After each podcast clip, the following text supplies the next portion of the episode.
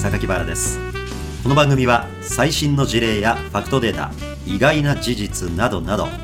私の心にビビッときたものをご紹介してまいります。ぜひあなたのパワーアップとハッピーライフにお役立てください。それでは今日も行ってみましょう。この番組はデータサイエンティスト株式会社の提供でお送りします。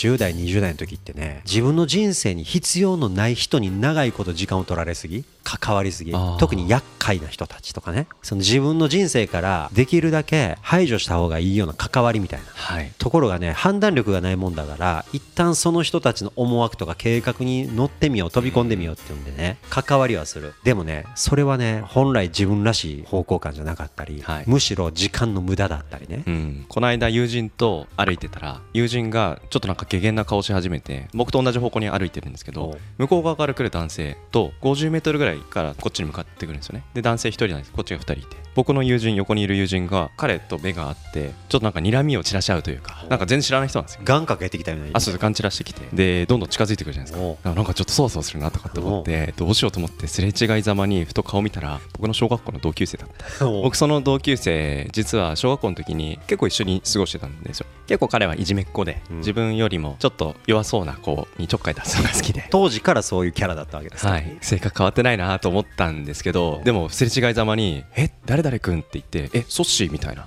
ガンかけてた彼がもうギョギョッとして「なんでお前いるの?」みたいな感じでさっきまで僕の友人にガン散らしてたじゃないですかそれをなんかすごく自分自身で嫌悪感を感じるようなそんな表情もしながらなんか僕にびっくりした表情を見せてきたんですけど彼はまあ僕と同級生なので30今1とか2とかですねで小学校の時も変わんないっちゃ変わんないんですよでもある種僕は彼と出会ったことをどう振り返ったかというとやっぱり人に対してマウントを取るというか、自分を上にして相手を下に見るみたいなことをやっぱり常に意識したりとかすると相手にいい心地をさせないなっていうことは常日頃ここ数年もやっぱり独立してから感じとかあったんですけどその感覚って僕小学校の時からあったなって思ったんですよ、なんでかなって言ったら彼のそばにいたからだと思って。あなるほど。彼のそばにいて、まあ、彼から下に見る教室の中の男の子とかに対して僕は自分もやっぱりいじめられたくないし、うん、まあ、彼の横にいて加担はそこまでしないんだけどでも彼の横にいる風を装うとか、うん、でも彼といない時にいじめられてることは仲良くするとかそういうちょっとバランスを取ってたなっていう自分を久々に思い出したんですよ。あそれ重要な思い出しですね。そうなんですよ。そこからどういうモデルケースをいくつか得るかっていうことは意外と役に立ちますよね大人やそうなんですよ。僕自身、まあ、ずっとサラリーマンやってただまあ2年前に独立してからやっぱりその自分らしさってところに向き合うことが多かったですね。自分が一体社会とどう関わっていくことが人様のために役に立てるのかみたいな、まあ、そういったところにいろんな人が関わる中で、まあ、調整役プロジェクトマネージャーとかそういう言葉で言ったりしますけどそういう役職がよくよく合ってるのってなんでかなって思った時にやっぱりあまたいる関わる人の中で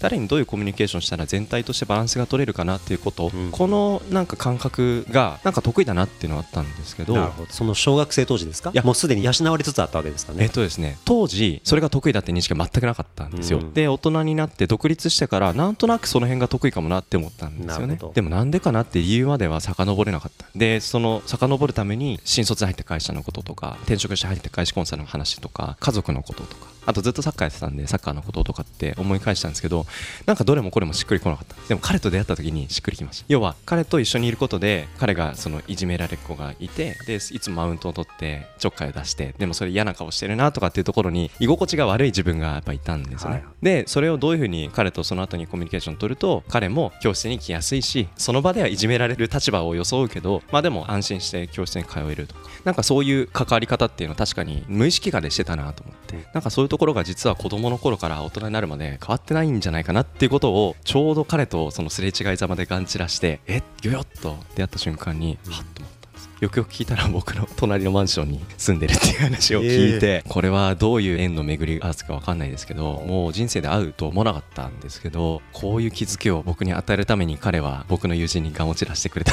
その後、はい、そのガンつけられたご友人の方は、はい、ソッシーさんとガンかけてきた彼とのやり取りを横で見ててどんな感じだったんですか？え ソッシーああいうタイプの友人いるんだって言われました。だ彼からもうびっくりされて僕が最近お付き合いしているようなご友人たちとは全く違う性格の方なのですごく勉強強もできるしスポーツもできるし顔もイケメンだしだからこれだけ取ると全然良さそうなんですけど僕とはちょっと水が若干合わないなっていう感じを、まあ、大人になっては思ってたんですけどでも小学校の時ってそんなことやっぱ許されないんですよね。さっきの自分のアンコントローラブルなところを感じてそこから逃げるって話あったじゃないですか。僕あれ聞いててやっぱりそうだなと思うんですけどやっぱりそれが逃げられる環境に入れることのありがたさ。小学校のその教室の中でそういうことがあった時に自分が被害被ってそれを逃げるって学校に行かないってこととも捉えられるかなと思って。でそういったライフラインを持てるかどうか。これって人一人だけの問題じゃないというか家族の話かもしれない。先生との関係かも友人との関係かもしれないし市の学校の仕組みの話かもしれないしなんかこの辺りっていうのは一人の問題としても捉えるべきだと思いますしやっぱり社会っていう枠の中でも捉える意義のある議論なんじゃないかな。よくあの1年間クラスのメンバーを固定するっていうのがこれね議論聞いたことありますよ、はい、欧米の学校みたいにこの授業の時にはこの先生、うん、この授業の時はこの先生。ある程度そのクラスが確定しきってない方がいじめによるストレスから出しやすいというかね、はい、そのリスクを避けやすいっていう議論もありますね。で1年とか2年間ずっとメンバーを据え置くと、はい、いい時はいいんですけどいい時だけを想定している可能性もありますよね、はい、そのいわゆるクラスのみんなが仲良くみたいなそれは大人側が思う理想であって、はい、現実はそうじゃないじゃないですか、うん、とんでもない意地悪なやつがいたり、うん、将来犯罪者になるちゃうかと思うやつがいたりね、はい、いろんな人間いますでしょクラスの中には、はい、でそこで1年2年メンバー固定してしまうとねその被害に遭うこのストレスたるや半端ないですよねこれ。そうです。ご両親もね気が気じゃないですよね。ことを悪化させやすい。なので、何かが起きた時に最適かという目でねいじめ問題って根本的に考え直す必要あるんちゃうかなと僕なんか思いますね。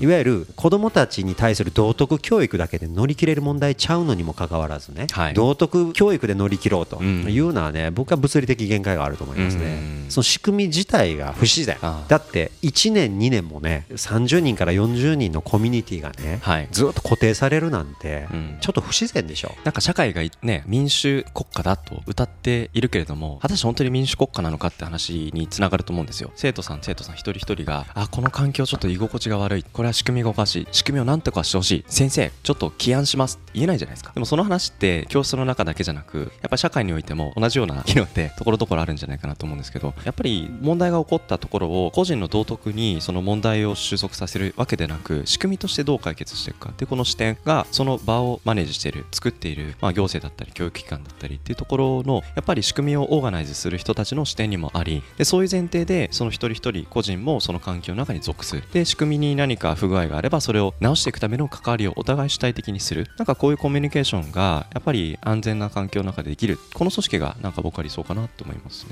校則をね、はい、必要以上に厳しくしてる学校なんていまだにあるじゃないですか。学校のルール学校独自ルール、はい、世の中のルールとは全く違うレベルで必要以上に厳しくしてる学校っていまだにあるでしょ、はい、でね僕ねそういう学校の先生たちにねぜひ問うてみたいことがあるんですよ。ほうでしょう。例えば髪型ね、はい、男子はこの襟に髪がかかっちゃいけないってね、うん、でもね人間の肉体よく考えてくださいよ、はい、人間の肉体は非常に多様性に満ちてますよね、はい、毛の生え際が首から何センチ上のところまでから始まってるかっていうのは人によって随分違うんですよ。である人はね耳の位置からかなり下の方に毛の最終の生え際があると。あ。る子供はもっと毛の生え際が1センチ2センチ高いところにあると。もっと高ければワカメちゃんみたいになっちゃうんですよ。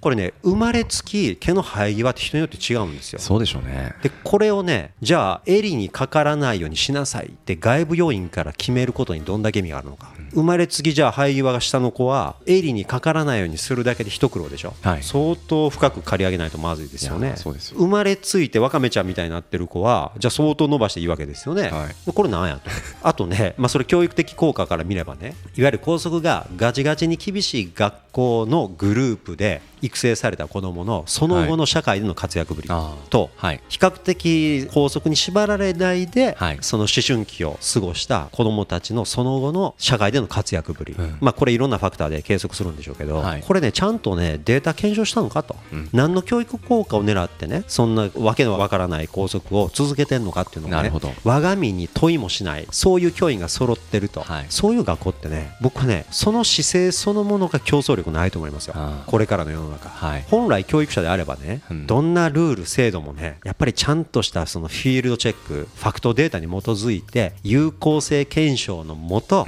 やるかどうかをジャッジするという姿勢を子どもたちに教えるべきなんじゃないですか、はい、なるほど。その努力を怠ってですよいやもう昔からそうやってうちはやってんだとか言ってね、はい、もう競争力を失っているような制度を続ける踏襲するそれがうちらしさだと言い続けるみたいなね、全然違うと思いますね。そこの価値を検証せずにそのルールを振りかざして生徒たちに向き合ってる先生がなぜそのルールにそこまでこだわるかっていうことは面白いなと思うんですけどおそらくそのルールがあることによって先生にとってある種武器なんじゃないかなと思うんですよね、まあ、思考停止してることを逆手にとってね、はい、それを押し付けることによって、はい、まあ、ある種の落差を取ってんじゃないですか？管理の落差？でそれによって教師と生徒がいて教師にきちんとフォローしてくる服従するって言ったらちょっと言葉が強すぎるかもしれないですけどそういった関係性をこのルールによって担保させるためにこのルールは守るべきなんだっていう思考だとしたらそれは競争力が本当にあるのかって話だと僕も思いますね、うん、提案としてはね、はい、私ねこういう方法ならあり得ると思うんですよ。うちの高校はね必要以上に校則厳しくしてるんですとかって、はい。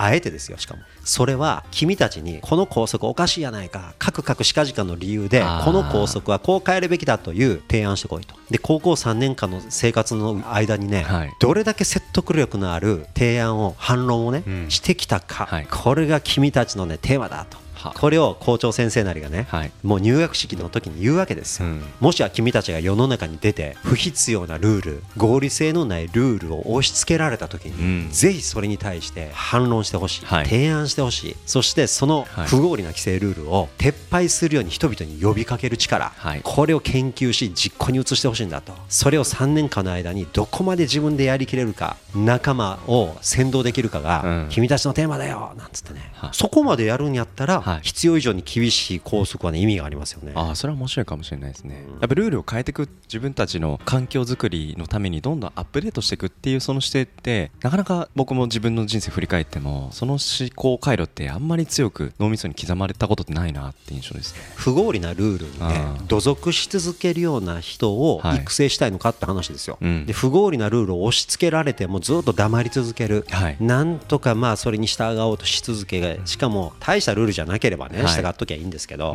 いつか自分はこのルール変えてみせるぞと、そしてそれに向かってね計画を立てたり戦略を立てたりね、仲間と話し合ったりしながらそして提案しプレゼンし、説得力を持って新ルールに変えていくみたいな、こういう人が必要なんですよね、これからの世の中にはね多分、ですからその新提案ができる人を作りたいがために圧をかけるんだと、その不合理なことを押し付けられるからこそ何くそと思いアイデアも湧いてくるん。だとか言ってね、その拘束を必要以上に厳しくしている高校の先生方ね、うん、ぜひねその意味を考えてくださいって言いたいですね。それをどう生かすのかっていうレベルで考え直していただきたいです。単に校則を押し付けるだけだとねレベル低すぎると思いますね。もしそういった思想があっての校則を押し付ける学校であれば入ってみたいなって思う方多いんじゃないですか？そらかっこいいですよ。ちょっと僕さっき校則がんじ絡めの先生を勝手に僕の頭の中に想像してこんな教師クソくらいみたいな勝手に思ってたんですけど仮にその先生がそういう思想のもとで僕に創生してたら全幅の信頼を持ってしまいそう。ねだからまあものは考え方だと思います。ね、うん、その不合理なルールだらけの高校という場をねどういうビジョンを持って提供してるのかっていうことですよね、うん、ビジョンなし単なる校則昔からやってますもんねっていうのはね、ね、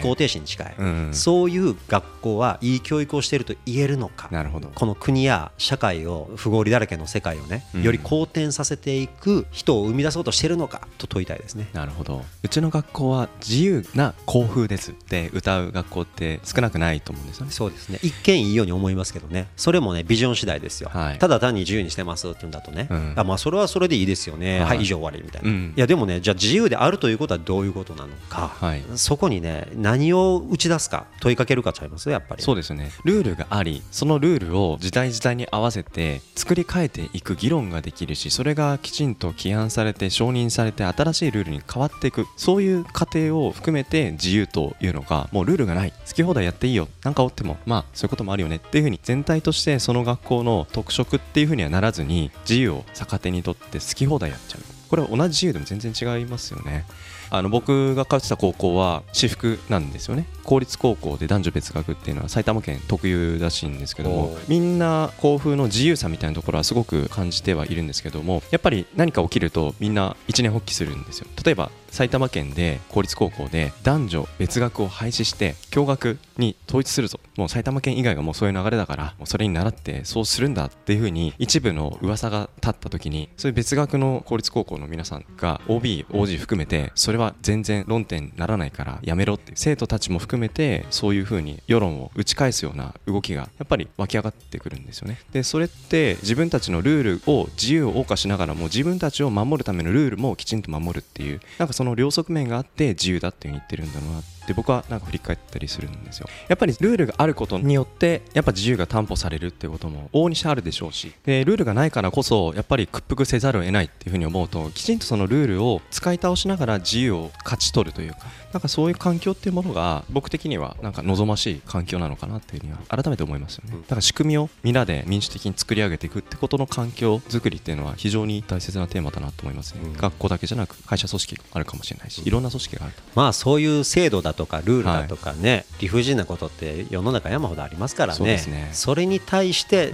どういうふうに立ち向かう人を増やすのかっていうことだと思いますね、うん、よくあの創造性豊かな子供を育成するとか言って掲げげてる学校いっぱいあるじゃないですか、はい、で具体的にその創造性を育むためにどんなプログラム用意してるのって言ったらね、うん、どの学校も大して変わらないですよ、はい、やっぱりね子どもたちが直面しているストレスやルールや制度そのものにどういうメスを入れますかって問いかけないことにはね、うん、真に実感できるようなね想像力なんて育まれないですよね、はい、やっぱり目の前にある危機とかそのストレスをなんとか打開したくて、はい、ムラムラと創造性って湧いてくること多いでしょ。何かやっぱり強い疑問だとか、社会に対して感じてるストレスだったりね、なんかそういうのを思い出したり経験したりした上でどう突破しますかみたいな問いかけの方が強いんじゃないですか、そうですね。この番組はデータサイエンティスト株式会社の提供でお送りしました。